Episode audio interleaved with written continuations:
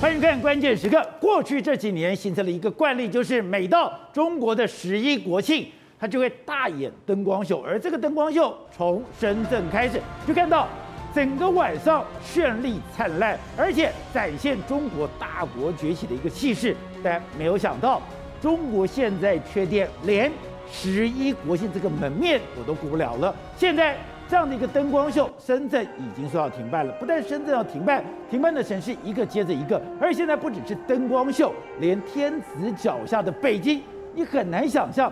他的说法是因为我要做电力维修，我要节能减碳，所以现在地下街包括很多地方竟然停电，这是过去从来没有过的事情。也就是这个停电的风暴对中国来讲。到底会持续多久？到底会造成多大的一个灾难？还有，从这个灾难开始，都是因为他跟澳洲开始打仗。可是没有想到，现在他不买的龙虾，他不买的铝矿，现在一个一个的还是要去跟澳洲来购买了。在这段里面有两位来宾加入我们讨论，第一位是台湾国际法学会的副秘书长林廷辉，廷辉你好，大家好。好，第二位是东森新闻大陆中心主任杨钊，大家好，各位好。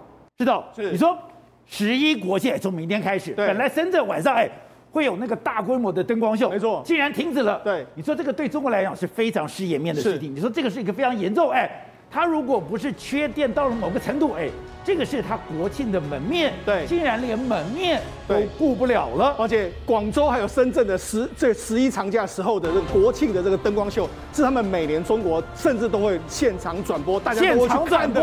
就今年呢，因为缺电没有了。可以知道十一的这个国庆日的这个烟火秀，哎，灯光秀没有还不打紧。宝杰长，他们现在因为缺电，要赶快再买煤，再买煤之后呢，哎，现在国联合国变迁大会，还有这个就准备展开。你这个你要节能减碳，你有没有达成这个目标？对，甚至人家说，哎，那你北京明年冬奥会不会就变成雾茫茫的一片啊？所以看，因为缺煤缺电的关系，导致它现在出现一个连锁的这个效应啊。好，那为什么会搞到如今这个田地？所以你是说，它灾难的总和才刚刚要开始？那为什么会搞到这个田地？说穿了，也是习近平你自己搞的。哦，第一个，你现在跟澳洲在大打这个所谓的这个商那个贸易战，大打贸易战之后，你的煤没有了，你的煤没有的时候，那你怎么办？你从国外买。印尼不好意思，印尼今年遇到水灾，煤也没办法给你。好，那我想，那我就多开这个。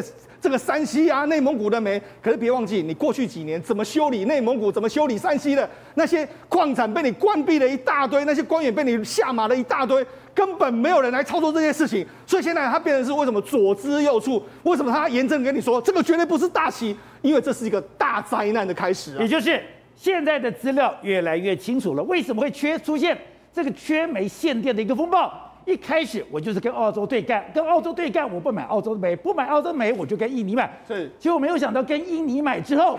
一连串的意外，一连串不可掌握的事故，对，一个接着一个的发生了。没错，我们看，事实上以过去来讲的话，这个深圳的这个灯光秀，或者广东灯光秀，你可以看，他们各地都会办哦，山东啊、北京啊、拉萨，甚至连拉萨都有灯光秀哦。可是今年呢，因为非常多，因为缺电的关系，很多地方都停全停办了，几乎都停了。那现在呢，唯一现在北北京还有在用的，就是这个北京永定门的这个灯光秀。你看“喜迎国庆”这几个字，它还照样在这个地方表演。但是宝杰，你知道吗？他们表演的时候呢，下面的怨声载道。怎么样怨声载道？在下面的这个微博里面呢，一一堆人在骂。你看这个永定门的这个灯光秀，你看后面，哎，辽宁的话，一个企业因为停电导致二十三个人中毒。你看他，他是 po 这个文章啊！天哪！对啊，辽宁有个企业因为停电造成二十三个人中毒，他就这样直接 po 出来。另外一个，你看，因想想因为没有电关在电梯里的小孩，想等着用呼吸器的这个老人，还有爬楼梯的孕妇吧，你看很多人都给你按个赞。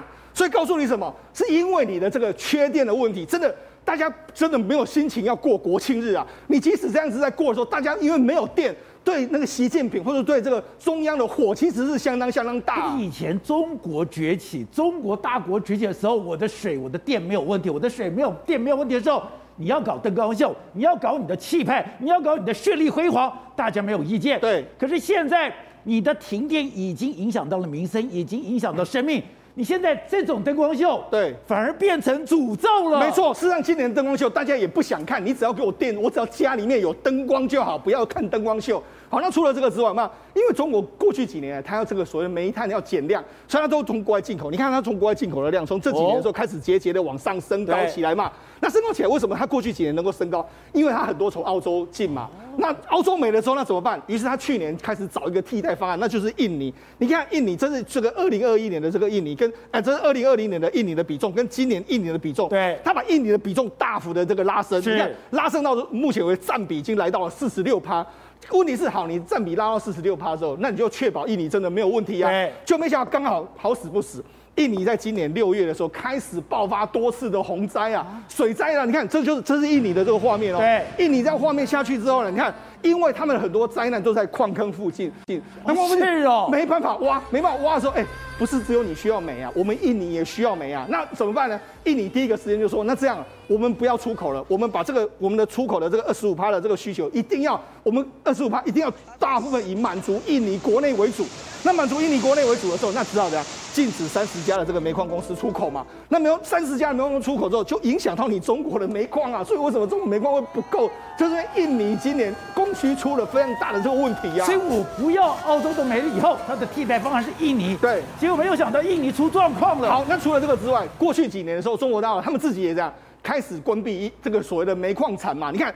主要原因有两个，第一个原因是什么？因为从二零二零年的时候，你看这是重庆，重庆接连发生所谓的煤矿坑的死亡的这个事故，有三十九人遇难，因为他们这个煤矿坑都要挖到非常深，对，就有点像我们之前的这个，我们国内不是也爆发过在三峡的那个煤矿的这个矿坑的灾难，最后我们就把这些矿坑关闭了，他们也是一样，所以在去年的时候，你知道已经一共死了两百多个人之后，他们就关闭了非常多三重庆那些比较二线地方的这个状况，那甚至呢，过去几年的时候呢，包括说像煤这个内蒙古啦，或者说山的。因为很多贪污的这个事情呢，我就不让，我就不让你这个出口在煤煤矿出口出来。你知道，宝杰，到最近一段时间，你要从这个出口到山西，或者从从山西出来，或从内蒙古出来，你还要获得一个叫做煤管票。煤管票，也就是煤管票是什么意思呢？因为他要知道说你会不会贪污嘛，他要知道你的供货量嘛，所以你要拿到这个煤管票，你才可以运到海，是运到可以偷运，对，运到境外去，境外去。那你看，实际上这就是。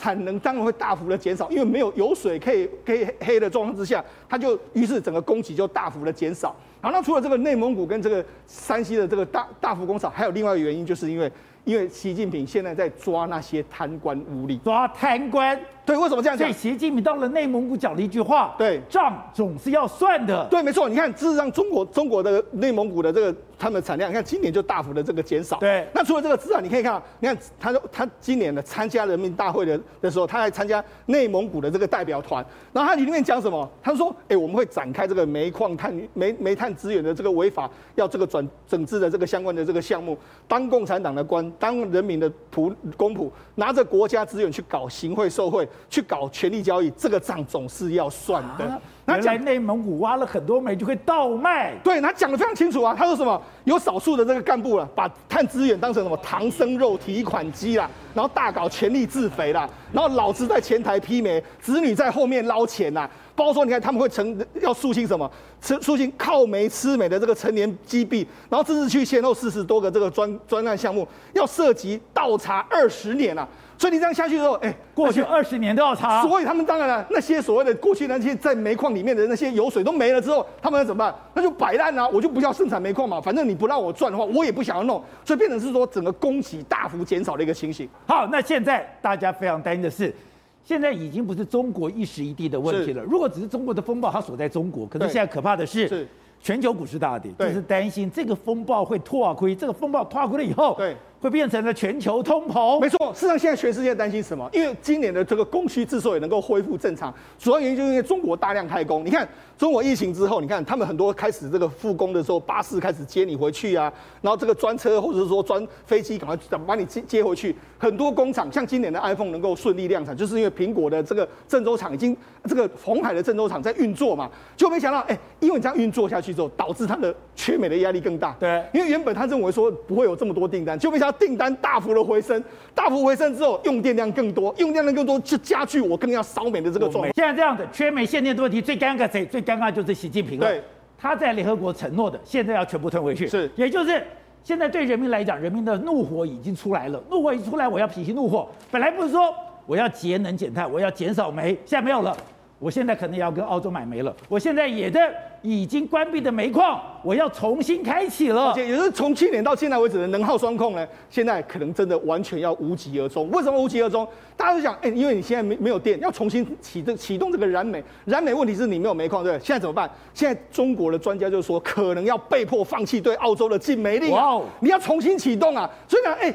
打了那么久，打了两年之后，最后你还是要回过头来跟澳洲买，那不是全面投降了吗？澳洲当然觉得说啊，那看早知如此，何必当初呢？好，那除了这个澳洲可能要恢复买煤之外，还有一个更尴尬。过去几年的时候，你为了要打贪啊，这个山内蒙古我都倒查你二十年，山西帮我给你抓起来，然后那些煤矿给我关掉，你那些在里面你把那个唐僧肉吃了，这个我要把你抓出来。就现在呢，哎。哎，我没说过，当成我没说过这件事。要从头来了。对，他就说，你看，山西现在已经跟十四个省市签了说第四季度的这个合同的这个保这个煤炭的保供合合约，因为你要赶快给我啊，不然我没有电，没有这个煤矿可以发电啊。还不止这样，连内蒙古都说，内蒙古的那个重启煤炭的产能六六千多万吨啊，那这就是这样啊，搞到最后来说的话，你原本希望的所谓能耗双控没有，你为了要减少这个煤矿，到最后。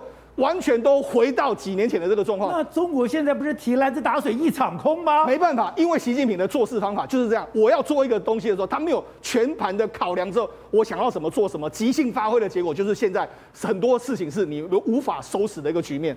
这样，这样这样子看下来，哎，当时中国铺天盖地的去打澳洲，然后跟你断绝关系，不买你的铁，不买你的煤，不买你的木材，不买你的龙虾，可是最后。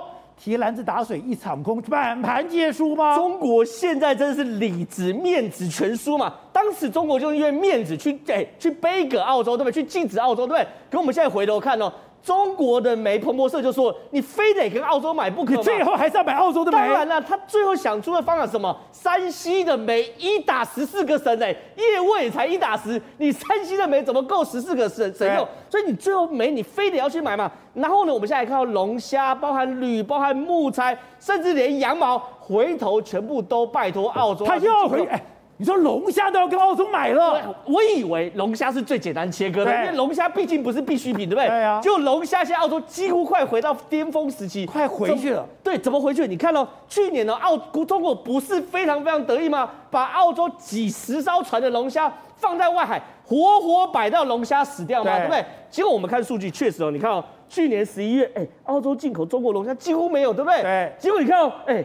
一月攀升一点点，二月攀升一点点，三月攀升一点点，一直到四月的时候已经到最高峰了一半了。然后大家在问哪来的？你不是进口吗？不是进口，一颗一只都不进去吗？结果他进到香港，香港来走私到中国。哎，我中国进香港没有进啊，可是中国中国不买，香港买，香港买再转到中国去，那意思不是一样吗？中国有钱人还是要吃最好的龙虾，最鲜甜的澳洲龙虾。结果你有需求就会有市场嘛。结果呢，中国商人穷则变，变则通嘛，一样透过香港的中介商跟澳洲买。那我想请问，这样绕一手谁赚？澳洲还是赚掉嘛？然后再让香港赚一手嘛？好了，再讲到铝，中国原本打的如意算盘是什么东西？我不要澳洲铝矿，我可以有几内亚的铝矿哦，因为中国大概啊四十七趴的铝是从几内亚进口。那这个东西呢，哎，我把几内亚稳稳吃下来就 OK 了。就上个月发生什么事？几内亚政变，结果呢，后来爆料。政变的那个军头上校在美国大使馆接受的军事训练，美国在背后透呃策动这场军事机变，把几内亚变成美国控制。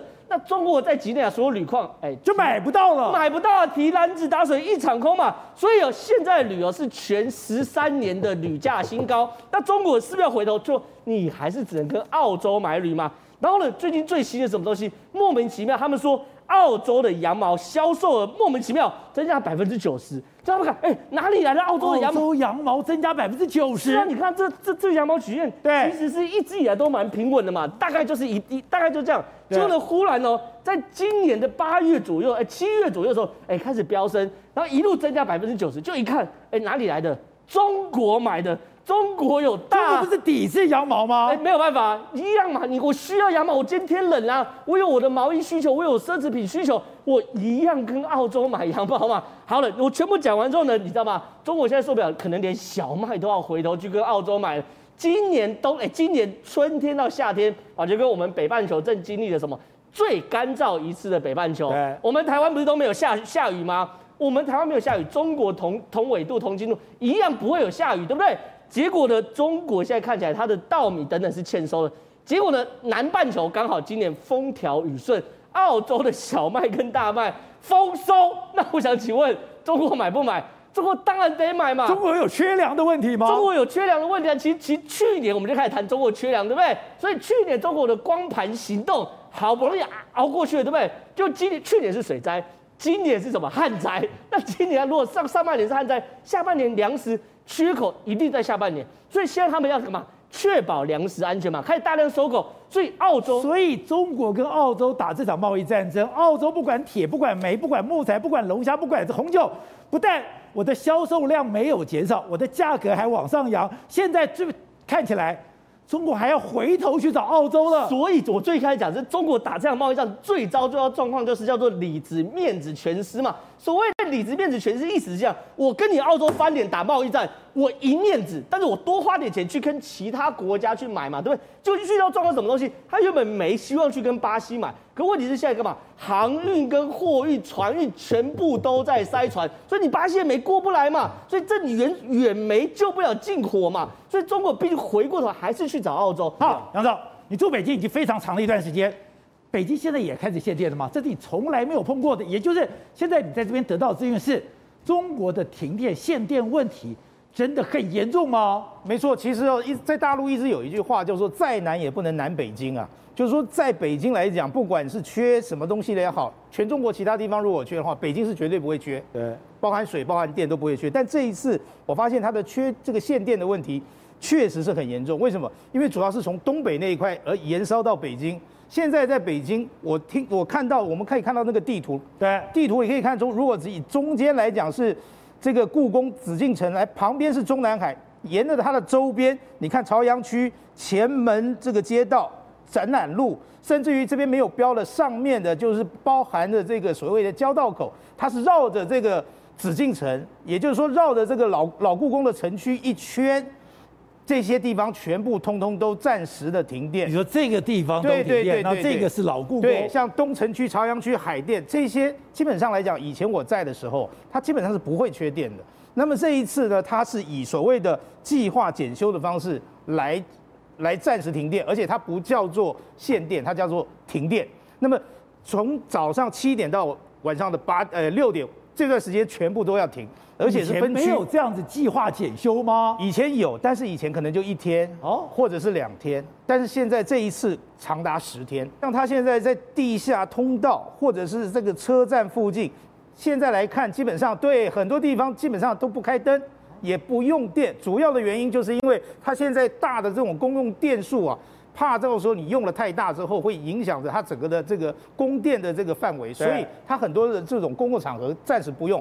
但是我观察到一点，像北京的西城区它并没有限电哦，因为西城区基本上就是中南海还有各部委所在的地方，中南海不能缺电，对，中南海各部委都在西城区这一块，所以我目前看了一下就是它各区块都有在。这个分区的这个限电和停电，但中南，但是在西城区是没有，代表说他现在目前来讲，虽然说还是在所谓的这个分区供电，但是他要保障他的这个所谓的公家机关和公职的这个单位不缺电。那但我有点不懂是，按照彭博他们去计算，现在秦皇岛，因为秦皇岛是国外的煤运进来的以后，它最大的储存的地方，储存地方只够用十天的煤。中国这么大，中国对它的民生用电、对它的能源是非常在乎的，它怎么会容许它国家的煤只能用十天嘞？我们以前在看的时候，很多当时都有看到，像秦皇岛，像在河北，当时他们从国外买回来的煤啊，全部先倒在海海里面。就是岸边的海里面，倒在海里面，就储存煤嘛。我买了之后都先放了那边。中国中国大陆呢，可以说是全世界最大的这个煤的消费国，所以呢，它基本上也是最大的生产国。可是问题是，因为它消费力大，它消费煤多，所以它要去买很多的煤。那我们现在看到的就是，它现在整个煤，尤其是它之前在澳洲这一块抵制澳洲的这一块，没有很精准的算好，主要是它在澳洲这一块。制裁澳洲不买煤之后，没想到今年印尼它现在也这个限制它的煤出口。是，对，因为水灾跟疫情的关系。没错，限制它没错，而且印尼它有要求，是我所有的煤里面有百分之二十五必须要供给它的内它国内的市场，所以它现在也限制出口。好，这个是大陆始料未及，所以现在它现在忽然间煤变得很紧张。那么有一说是，我们都知道，现在这个国家主席习近平，他是一直就是倡导所谓绿色环保，然后呢，他也因为在国际上面来讲有许多的一些争议，所以他在环保这一块，他是希望能够拉拢西方国家，所以他答应在二零三五年一定要把这个所谓的绿能给做好。那他就强调一定要减碳。那么从前年开始呢，大陆开始跟这个海外买碳的数量是越来越少。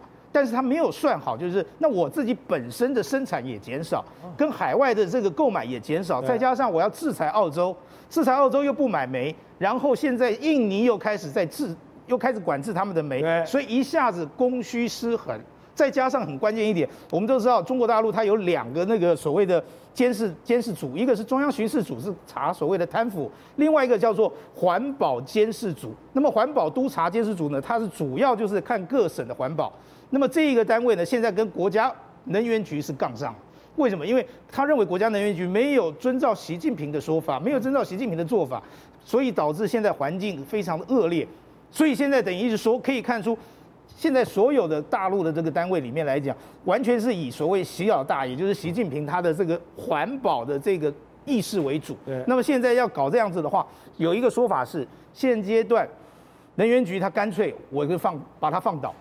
直接就让这个问题凸显出来，我要让中央领导来看，到底你是要搞环保还是要搞经济？是，所以一下子就会有这么大面积的停电、断电的问题出来。我干脆破罐破摔，把问题给弄出来，把脓包给挤破了。对对对，就是干脆一拍两瞪眼。所以我让你看到底你是要搞环保还是要搞经济？那这个又凸显出这个国家能源局，它基本上来讲呢，原本是一个非常力，就是非常大的一个，它力道非常大一个地方，它只是副部级哦。他还不是正部级，也就是说，这个国家能源局的局长，他还不是一个部长，他是一个副部长级。可是当时成立之后，他能够呼风唤雨，因为他掌管了全中国各种样的这种能源都在他手上，所以这个这个能源局基本上来讲的力道力量是非常大。但是这几年来讲呢，也是因为他的贪腐问题层出不穷，所以导致现在贪腐问题导致他现在这个能源局呢，从原本的这个所谓的呃这个。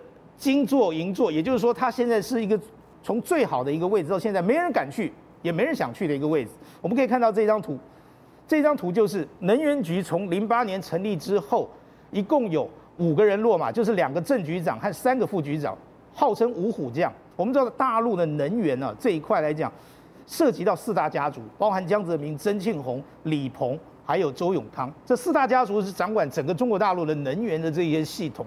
那所以为什么零八年要成立一个国家能源局？就是中央有计划要把这些能源的这些东西全部收回。可是问题你收回之后，这里面的这些人还是跟这四大家族都有关系。所以从零八年到现在，一直有不断的所谓贪污腐败的事情出来，这也是目前让习近平很困扰的一个地方。你搞不好这一次能源危机就是他们恶搞出来的，说不定也有可能。是哦，我们看这一次。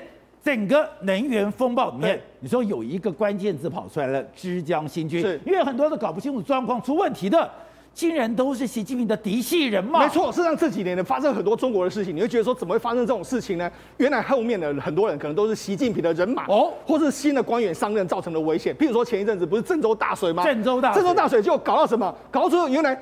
这个郑州市委书记跟河河南省委书记都是你习近平的人啊！你刚上任你不知道啊，不知道状况，哎还所以在这个火淹大水的时候，你还命令说这个火这个所谓地铁不能给我停嘛，才会出现这么离谱的决策嘛！而且水坝该放水，你不敢先放水，很多地方都是水来了你再放水，因为你搞不清楚当地的这个状况嘛。那一样的，这一次会缺煤或缺电这个状况，也都是很多地方官员他根本搞不清楚这个现现实的状况怎么办嘛。我们举个例子，譬如说江苏。江苏最近不是停电吗？停电之后，你看江苏的发改委说，哎、欸，有些城市已经把百分之九十的这个用电指标耗尽了。耗尽的时候，反正你就给我，你下面就给我停电。好，给我停了之后，结果你知道，他们发改委员工就说，政府根本没有做统一的部署，对，就好像各省市都有自己的这个目标要求，所以是放手让各县市去做。中央根本中央根本没有目标，然后省也没有目标，大家放手去做，完全是为什么？你有没有注意到？显然是中间这些干部出了很大问题。你当地的发改委那中间干部没办法指挥下面，然后下面的也没办法上，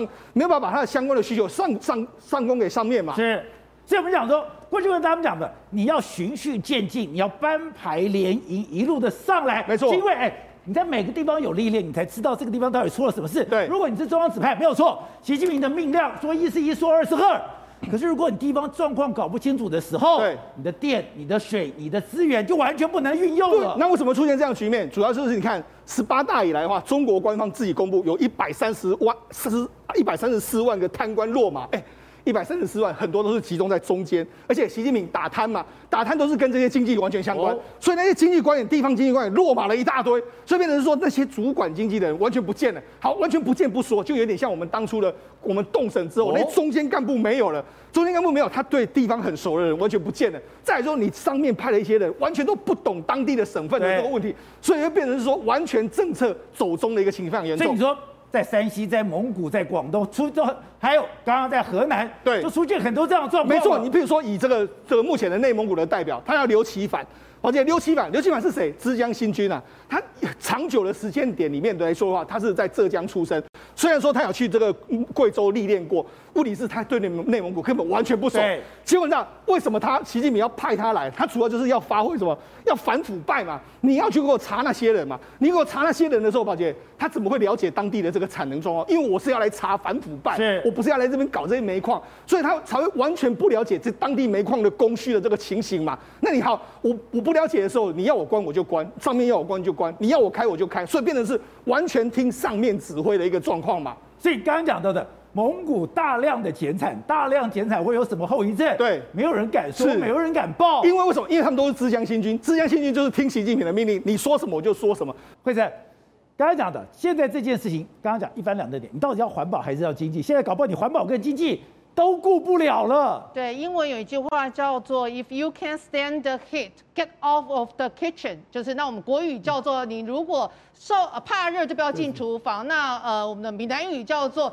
没有那个卡称，就不要吃那个泻药。现在整个中国就呈现这个状况，你知道吗？无迄个卡称卖假的下药，卖假的下药。对，现在中国的情况其实就是这样。现在最新出来的就是九月份的中国制造业 PMI 的相关指数，它真的已经跌破了五十这个荣枯警戒线。本来以前我们都在讨论五十以上的话，代表它的整个景气是呈现一个扩张的现象。现在跌破五十到四十九点六，代表了整个景气已经开始紧缩。而且国外的学者现在开始分析，不妙的一个状况是，它不是一个需求急动的问题而已，它甚至在供给层面上都出现了状况。他们认为这样的状况。再下去的话，会导致它整个第四季的 GDP 都因此而放缓。那你说现在状况会不会下去？一定下去啊！我们台商都已经收到通知，十、十一、十二月三个月，每个月要给你停工，呃，那个停电大概十五天。中国大陆现在经济有这么惨吗？其实现在中国大陆的经济真的还蛮惨。你光看他们这一次 PMI 指数的相关细项哦，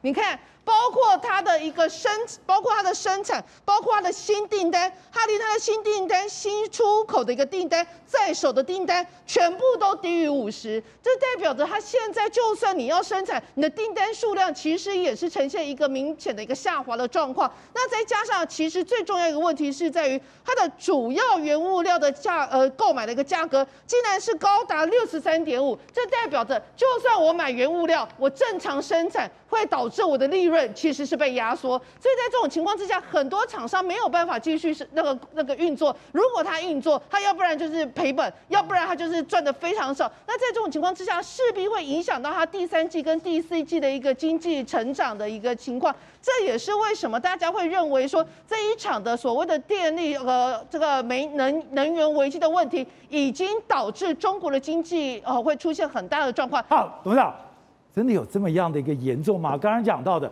中国怎么会连自己有多少的煤，你有多少的电，你到底怎么样的配输，你中间会有哪些问题，都搞不清楚嘞？这个这个有点匪夷所思。不匪夷所思啊！这个所有的外国媒体都认为说啊，一个全世界第二大经济体啊，居然对这种所谓的原材料的调控啊，居然会失控。对。然后地方上现在最严重就是地方上已经失控了啊，那个不用考虑了。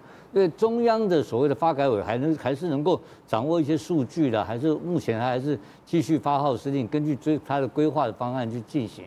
但地方上已经乱成一团了，就整个就是煤不够，地方乱成一团，买就是没有原料不足嘛，买不到煤嘛。你现在一个马上出现问题，就是你刚刚提到的通膨问题嘛，因为他如果开始要调涨电价，对这个事情你也知道，全世界任何一个国家。只要在能源价格有波动的时候，都会引起什么？都会引起通膨嘛。他马上就马英九以前吃过这个亏啊，就就这个双涨，就油电双涨就挂掉了嘛，对不对？所以他这个问题，问题是他是共产党政府啊，所以他顶得住，他不怕，你知道吧？所以他会不会涨，他要怎么涨，这都是他未来面临到的一些，因为他有一个国际竞争力问题啊。他涨完之后，他出口怎么出口？对，哦，所以累积的问题了。然后在这长期来看的话，其实目前有个国际的特殊环境啊，就是看起来就是说中美之间在十月份的集团体可能会有一些接触了。那另外，美国有一个大规模的采购的可能性啊。那如果它维持船产的这个动能的话，它还是有希望。他们估计能够在美国的船这个大规模的基建订单里面，能够占到百分之二十以上的供应量哦。它的供应链是非常强悍的，你知道吧？所以这一次会受伤，但受伤未来半年会坏，GDP 会下滑。但整个国家另外还有一个第二个问题，就是它的这个所谓恒大的问题，恒大的这个这个整个基那建筑业的 GDP。占它国家的资本，在它国家整个总的 GDP 里面呢，大概有十到十五这个区间呢，所以呢，这个也是一个很大一个洞啊，这个马上要爆发了嘛，现在就是，所以它会有好几件事情同时发生啊。那我认为它在半年内会坏，啊，那至于说会这个难关会不会度过，应该是可以度过。可是有一个很没面子的事情呢，会变成全世界的大笑话嘛。你这种国家怎么可能？因为你之所以二十年来会这样子一直成长，就是表示你的管制能力很强啊，对吧？今天怎么会这种事情出来？这个是不可原谅的错误，你知道吗？然后大家中间你看，谣言满天飞，还有下了一盘大棋，还有很多黄安、很多小粉红都跑出来。所以换言之讲，习近平没那么强啊。我们就开始在犹豫这个问题。因此，我觉得这个事情给我们带来的一个醒思是在哪里呢？你要做一个现代化国家的管理的能力啊。在台湾的或者两岸专家来评估起来的话，他们内部有有一些潜在性的问题，是不是权力过分集中以后，就会变成这种的现象发生，变成下面人就是上，反正你就是上有政策，我的下有对策，一搞搞出一个大篓子，变成全世界的大笑话，对不对？这件事情，我想从头到尾，我觉得最不可思议的是，既然这个问题这么严重，习近平怎么可能在联合国大会讲说，哎，我要负起世界责任，我要负责碳中和、碳高峰，我要就到了。那你在讲这句话的时候，难道你不知道你中国的问题有这么严重吗？你讲完了以后，你的发改委就去要求你要给我节能减碳，你要给我能能能耗双控，结果一控了以后，嘣的我就给你停电，一停电了以后我就开始买煤，那不是又回到了原点？那不是把整个习近平在国际上你的讲话变得非常尴尬吗？对，其实如果我们把习近平视为是一个非常理性的决策者来看的话，如果在处理澳洲煤矿这件事情上，他一定会先问下面的人嘛。说如果我制裁澳洲的话，我们这国家自己内部的煤矿够不够嘛？能不能顶得住？对，能不能顶得住嘛？底下人绝对跟他讲顶得住嘛？那就是问题是就出在这里啦。也就是说，底下官员欺瞒上上面的人嘛，就跟过去的皇帝是一样嘛。当皇帝上来之后讲一些事情的时候，底下人不敢讲话。然后呢，接下来这不跟毛泽东的三面红旗、大跃进，然后所有的粮食都说。胆有多大，人有多大胆，地有多大产。是啊，所以就是提供同样的决策环境嘛，决策概念了。为什么？因为二零一二年习近平上台之后，他开始杀国杀党内的这个党员。为什么？贪污舞弊的都杀掉。你可以说他是用这个东西来打击政治异己，但是问题是什么？当党内所有人被杀的差不多的情况之下。没有人敢对他讲真话嘛，所以他变成说他在做决策的时候，他只有一种选择，而这种选择呢，不是下面来，因为他曾经有一段时间哦，中国大陆的决策体系发生了一些问，发生了一些更更改哦。为什么更改呢？比如说我们一般来讲，如果你上个公文给长官的话，在台湾来讲，通常说按一按二嘛，没错，由你长官去选，勾选一或是二嘛，或者是综合嘛，或是重新再再评估嘛。但是在习近平来讲的话，曾经有一段日子，大概在二零一二年到二零一四年左右，上面的长官就告诉你说，你怎么可以让我选择呢？你就要负责，你是个承办人就要负责，你的公文就要告诉我说该怎么做，到时候出事情由你来担当，由你来砍头的意思啊。是这样。结结果现在变成说，哎，没有人敢承担责任嘛，那我送上去，反正我就跟你讲说。我煤矿够嘛，然后我这个发电可以嘛？结果你看到我们可以七上买下。对，然后同样的概念，他在联合国讲的那些东西，碳中和的目标，他怎么能目标一样的概念，他也是问下面说我们做得到做不到？底下的答案绝对给他说做得到。结果到最后呢，一定是被国际社会看笑话嘛。所以你看到事实上证明结果论出来就缺电嘛，实际上就缺电嘛，事实上没有什么什么大起的什么阴谋论或是相关的什么东西。所以你觉得根本就是因为七只有四个字。欺上瞒下，欺上瞒下就是中国现在官场最大的一个文化嘛。所以现在习近平能怎么办呢？因为他兼了二十几个小组长，那底下人又不敢跟他讲真话，然后底下人顶多我就是包包收一收我就走了嘛，我就不干了嘛，对不对？顶多就被开除党籍嘛。那我小命还要自保嘛。那对习近平来讲的话，就是一个天大的灾难了。